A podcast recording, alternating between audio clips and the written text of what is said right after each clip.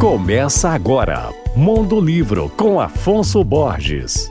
Alô, ouvintes leitores da Alvorada FM. O assunto de hoje é o mais recente livro do escritor mineiro Odon Melo, intitulado V de Vitória e publicado pela editora Ases da Literatura.